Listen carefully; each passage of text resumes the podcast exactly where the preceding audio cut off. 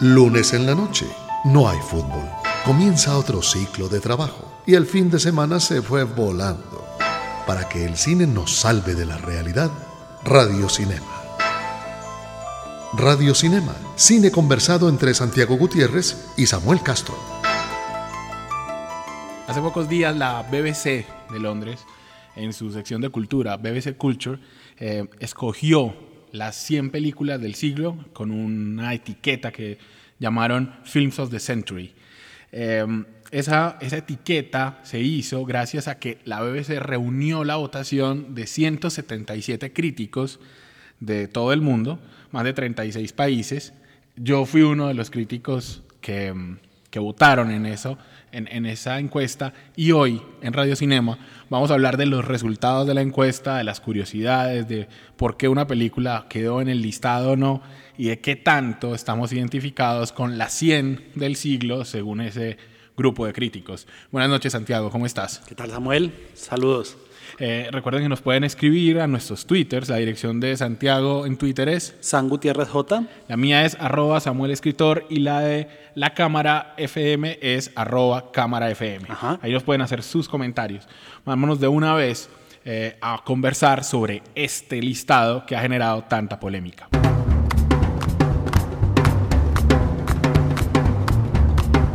Santiago, lo importante del listado es que digamos, se atreven a escoger películas eh, frente a una posición que mucha gente hoy tiene y es, ya no se hace buen cine.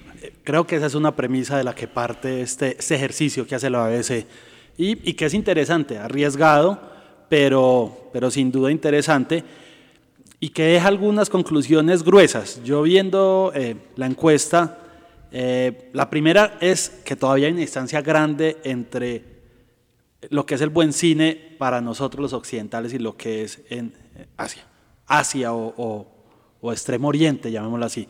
Eh, primero porque, porque los críticos, a pesar de que son de toda parte del mundo, el cine sigue siendo prioritariamente británico o de Hollywood, digamos, o de industria hollywoodense. No, y, y, teniendo industrias tan grandes como de cine como la japonesa o la de la India, no hay una película de la India, Samuel. O sea, no hay una película en estos 16 años digna de destacar en el cine de la India, siendo la segunda industria más grande a nivel mundial en el cine. Sí, ahí yo sé que me estás preguntando por yo ser parte de, la, de los que votaron y, No, tampoco tengo en mi mente que haya una película de la India realmente. No, no, pero es importante que la gente sepa que realmente la encuesta se hizo... Eh, a los críticos nos, nos contactó el editor de cultura de la BBC, nos mandó un correo diciéndonos miren, va a pasar esta encuesta eh, y por favor escojan sus 10 películas favoritas. Es decir, nosotros los críticos no, no escogimos 100, escogimos 10, cada uno dio 10 nombres y la BBC se encargó de, de, recopilar, digamos, esa información. Le daban 10 puntos a la película que uno pusiera en el número uno, 9 a la en el segundo y así sucesivamente. Algo así como Eurovisión, digamos, un eh, sistema Eurovisión. Exacto. Sí, In the Mood for Love está bien rankeada, digamos, en, hablando de cine asiático, para quien de pronto alguien haya visto la lista y dice, bueno, pero In the Mood for Love está en un segundo lugar. Si los oyentes quieren ver el listado, es muy fácil, se meten al, al sitio web de la BBC, en BBC Culture, ahí está, hay un bannercito que dice la 100. Bueno, o lo compartiremos en nuestros Exacto, ahorita, ahorita vamos, a, vamos a mencionar algunos números, pero si lo quieren ver completo, y además también hay un vínculo de cómo votamos, cómo votó cada, crítico. Cada crítico, sí, que sigue siendo muy subjetivo. Que eso, al entrar, hay también lecturas muy interesantes que es todas muy subjetivas, hay sin duda consentidos, consentidos de la crítica, directores a los que incluyen películas más por su nombre, pensaría yo, a otras películas que son castigadas comparativamente por la carrera del director. Eh, quiero decir, hay películas muy buenas, pero no es el tope máximo de un director, entonces tal vez por eso no clasifican a estar en las 10.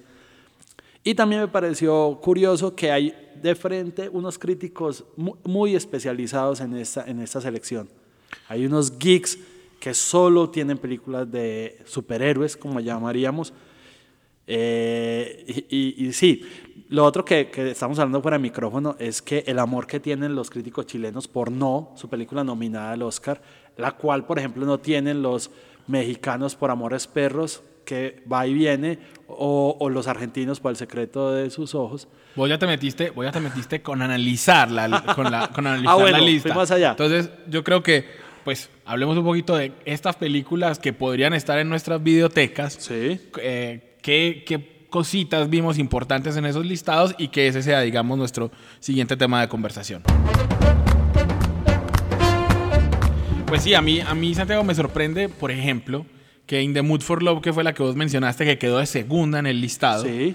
sea la, la película más votada por las críticas femeninas. Ajá, o sea, por las es, críticas. Así es. Eh, que, que, me parece muy gracioso, digamos, no, no quiero hacer ninguna, ninguna lectura de eso, pero In the Mood for Love es un canto, digamos, a la infidelidad. Ajá. Es un elogio a la infidelidad bueno, casi. Pero, pero, digamos, tiene esa belleza oriental eh, narrativa que sí. a las mujeres eh, cautiva. Les gusta. Sí, sí Wong Kar Wai hizo ahí como un asunto muy poético, que yo sí entiendo que, que sea muy de, de, cierta sensibilidad, pero es curioso porque lo, los hombres no, no quisieron votar tanto por esa película. Uh -huh. A mí, por ejemplo, a vos que en ese listado, que, ¿quién te sorprendió que no estuviera? A mí me pareció que hacía falta Alexander Payne.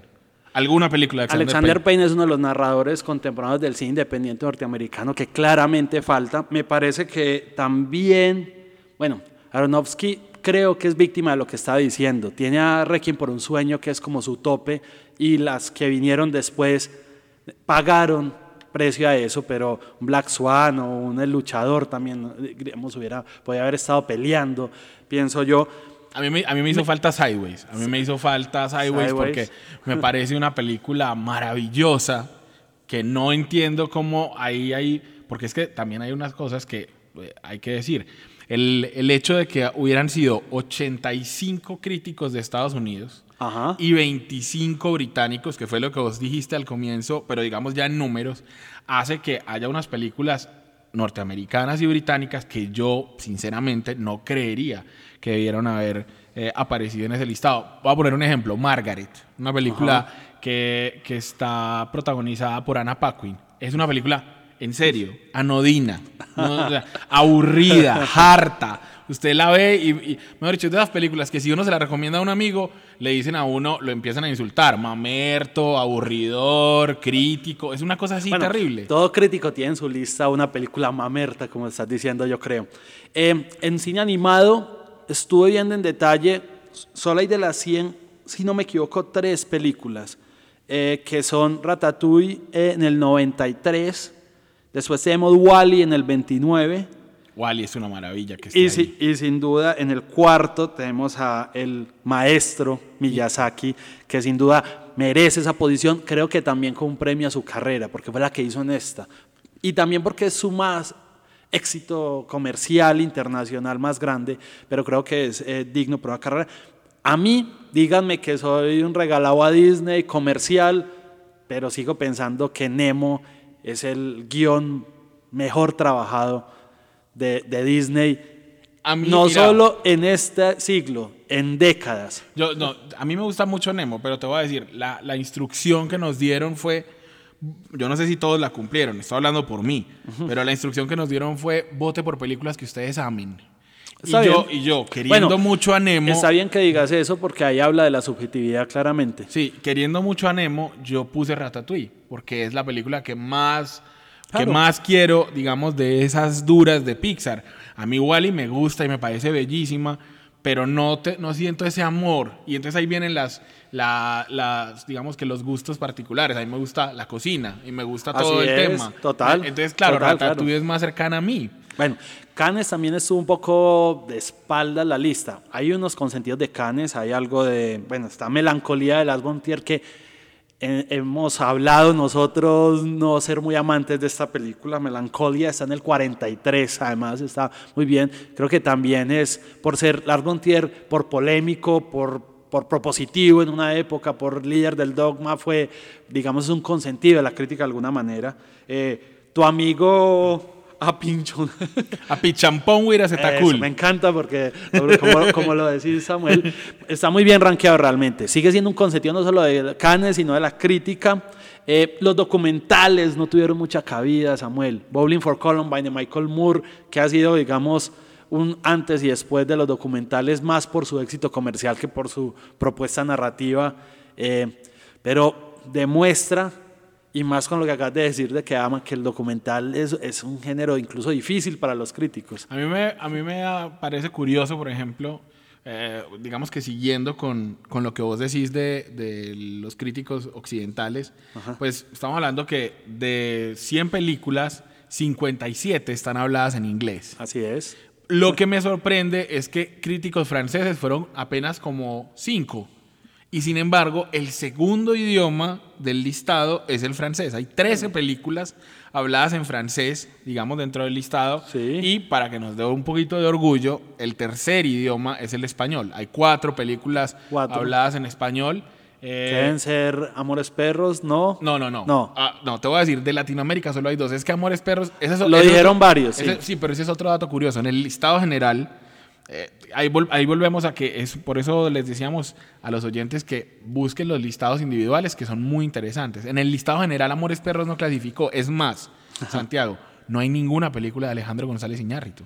Cosa que. me Algunos críticos pusieron Birdman, Birdman. pero no, no cabía, exacto. Sí, A mí- creo, a mí creo me que sorprende clasificó mucho. Almodóvar con Hable con ella, ese sí. Sí. está en la lista. Y debe haber otra película española. No, no. hay Aquí que- la, aquí la estoy viendo mientras hablamos como por encima, pero sí. También me pareció curioso que Boy, que es una película aquí de super culto, también los críticos... Véanla, la- por favor, si no la han visto. Vean Old Boy, que es una maravilla. No el remake gringo Exacto. con Josh Brolin. No, no, no. Eso no. La película original, Old Boy, la, encuentran en Netflix, creo. La buscan en algún lugar de internet, la encuentran. Pero busquen Old Boy, que es una peliculaza brutal.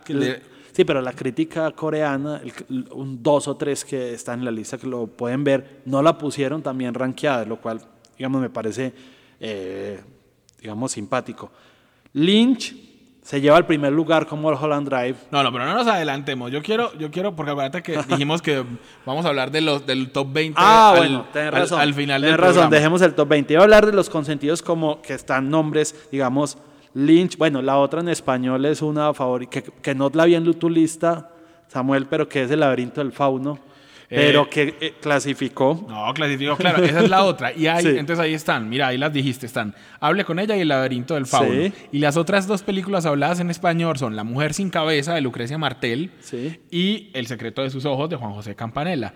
Cosa que impresiona, impresiona porque aún en este siglo, digamos, si hay filmografías importantes o que han resaltado, digamos, en competiciones internacionales, en festivales, en lo que sea, es el cine latinoamericano. Yo no pido que esté el abrazo de la serpiente, o sea, no, no, no estoy diciendo eso, no es una pelea nacionalista. Es un asunto de el cine argentino, el cine chileno ha hecho cosas muy importantes. Así es. Eh, eh, eh, y que ninguna película, por ejemplo, de La Raín, vos lo decías, eh, hubo gente que votó por Tony Manero. Tony ¿no? Manero tenía votos, sí. Bueno, hay tres, tres, eh, otra curiosidad, tres películas en el lugar 100, o sea, para que no se quedaran por fuera. Una de ellas es Carlos, de Oliver Asayas, eh, y Requiem for a Dream, de Aaron Aronofsky, que sin duda es... A ver, yo, yo cuando miraba, yo hubiera aproximado la lista, claro, lo que yo pienso que ha sido, obviamente me ha tocado como persona, pero también que ha sido transgresor para lo que vino después en el cine. Eh, más adelante, pues, cuando de mi- mi- los que yo hubiera puesto, eh, creo que ese es un concepto fundamental al acercarse. Pero, por ejemplo, Fincher le pusieron la red social. El Sí. Club de la pelea no entraba en este. No, creo que no, no era anterior. No, eso, sí. es- eso creo que Tengo el la Club de la Pelea es 99. 99, Pero, sí. pero a mí me sorprende, te voy a decir cosas que me Los sorprenden. Translation, por ejemplo, está súper bien rankeada, que aquí hemos sido duros siempre con Sí, Sofía pero, es, pero ese es un asunto que a mí no me gusta, creo que a vos no te gusta tanto Los in Translation, pero al resto del mundo le gusta, es una realidad que no podemos negar. Bueno, Charlie Kaufman con su eh, como director está en el puesto 20 cuando Con fue Cinecdoc New York, que es por una favor, cosa terrible. O sea, por Sí. favor, o sea, No, a mí- 20, o sea, ahí es donde yo digo que hay consentidos de la crítica claramente. A mí, a mí cosas que me entristecen, por ejemplo, te voy a decir, me, me entristece que de, de un listado, estamos hablando de películas del siglo XXI, que, que en las 100 películas del siglo XXI, que al final fueron 103, porque hubo un empate como en el lugar 100, como de Sí, 3, De tres, exacto. y otro, no- no sé si de 3 o de 4, pero eh, ¿cómo puede ser posible que en, el, que en las películas del siglo XXI haya 90 dirigidas por hombres? 90, 90, o sea, es una cosa muy miedosa eso. Y, y, so- y además que la película más alta, digamos, en el ranking que, que está dirigida por una mujer, no es dirigida por una mujer completamente, no es Jane Campion, como podríamos haber pensado, no, es porque Ciudad de Dios está dirigida por Fernando Meireles y por Katia Lund. Entonces, Ajá.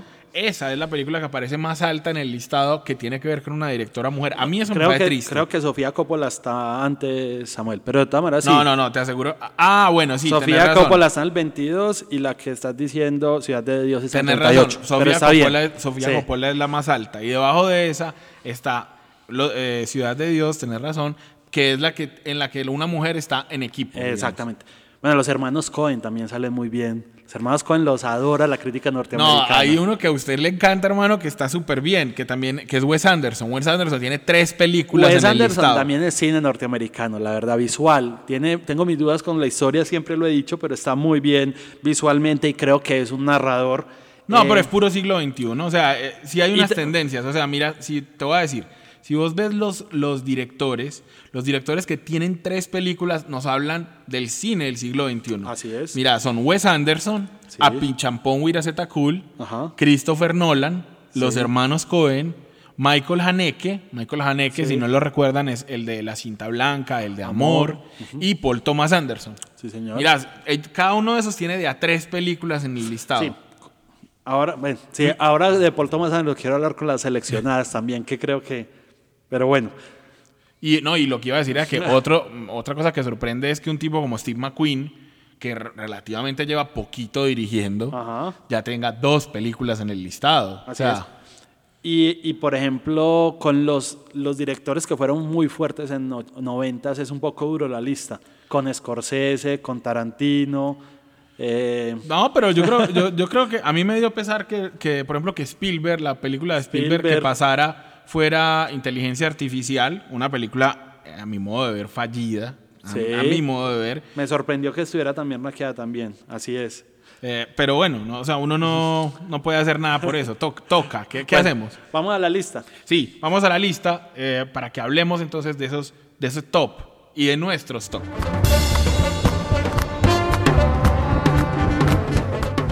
Bueno, Santiago, el top 20 de la lista es muy impresionante. Eh, No, lo digo en serio, Bueno. porque, porque es que ah, ahí hay, ahí hay de todo y eso es- está muy bien. Lo vamos a decir rápido.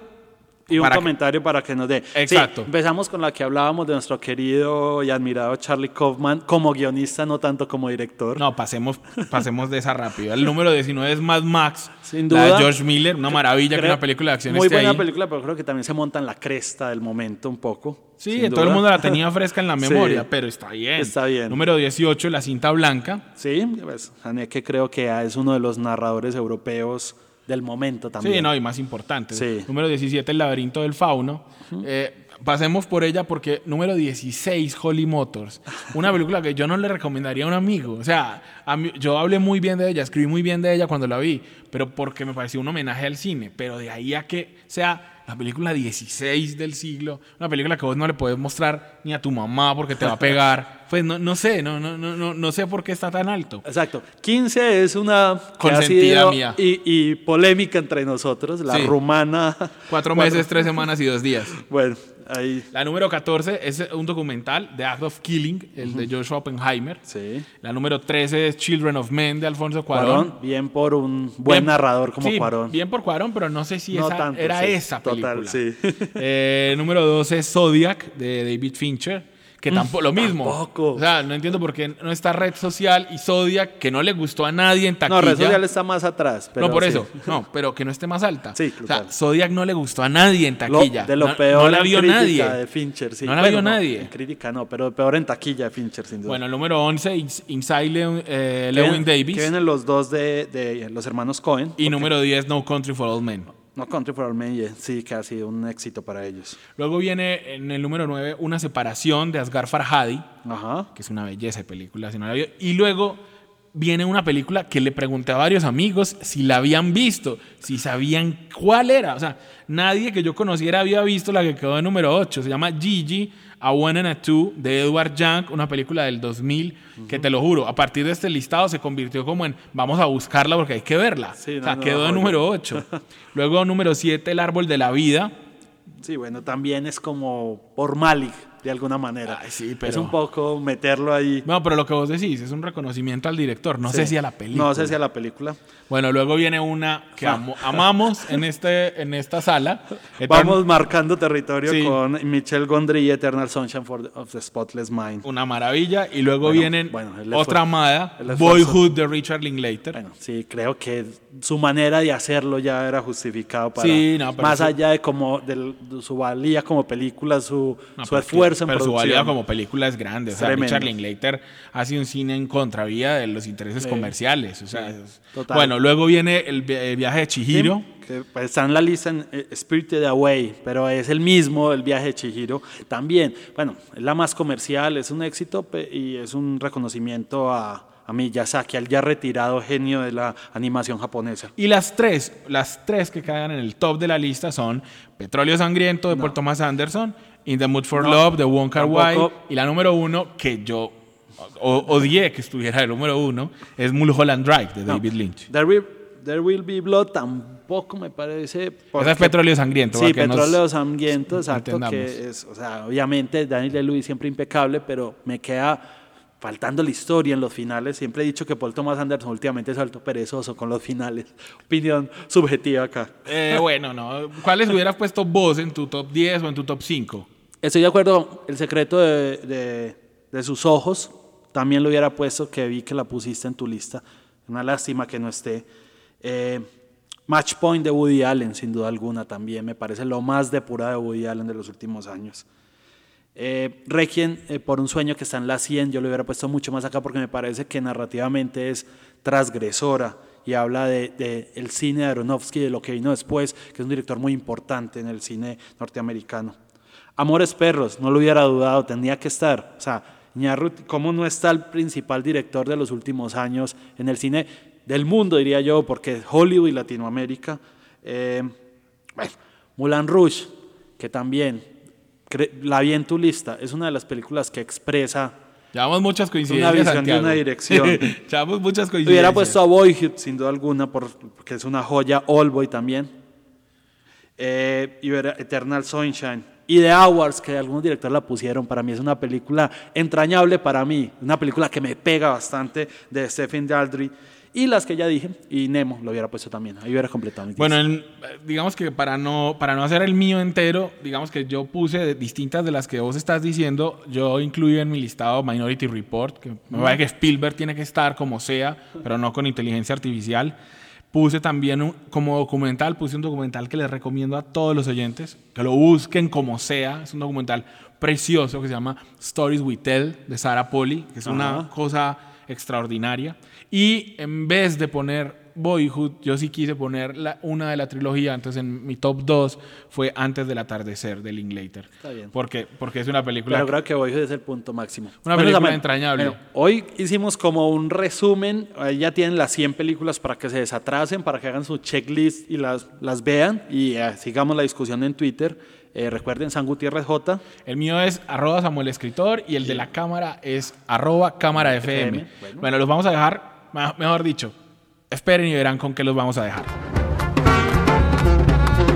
Bueno, tenía que ser de la número uno, digamos, del, de- del top que escogieron los críticos del mundo, pues teníamos que escoger una canción. Entonces, para despedirnos y para que nos escuchemos dentro de ocho días, pues vamos a dejarlos con Crying, eh, que canta en esta versión de Mulholland Drive Rebeca del Río, una canción que, que escribió Roy Orbison. Y nos escuchamos dentro de ocho días en Radio Cinema. Yo estaba bien por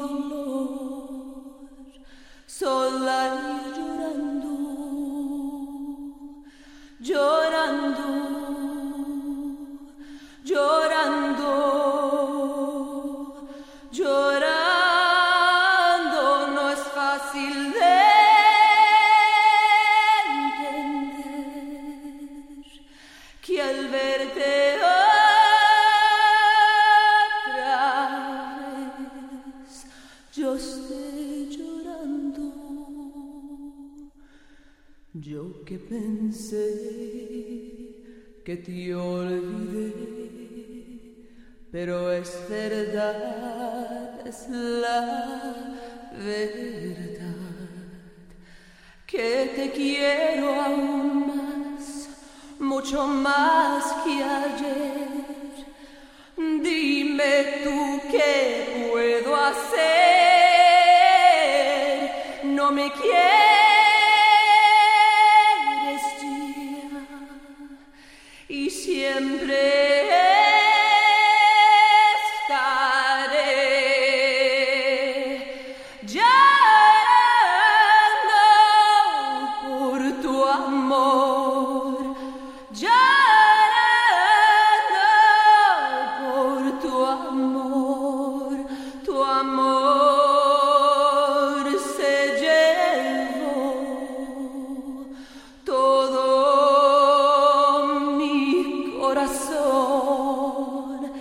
quedo yo.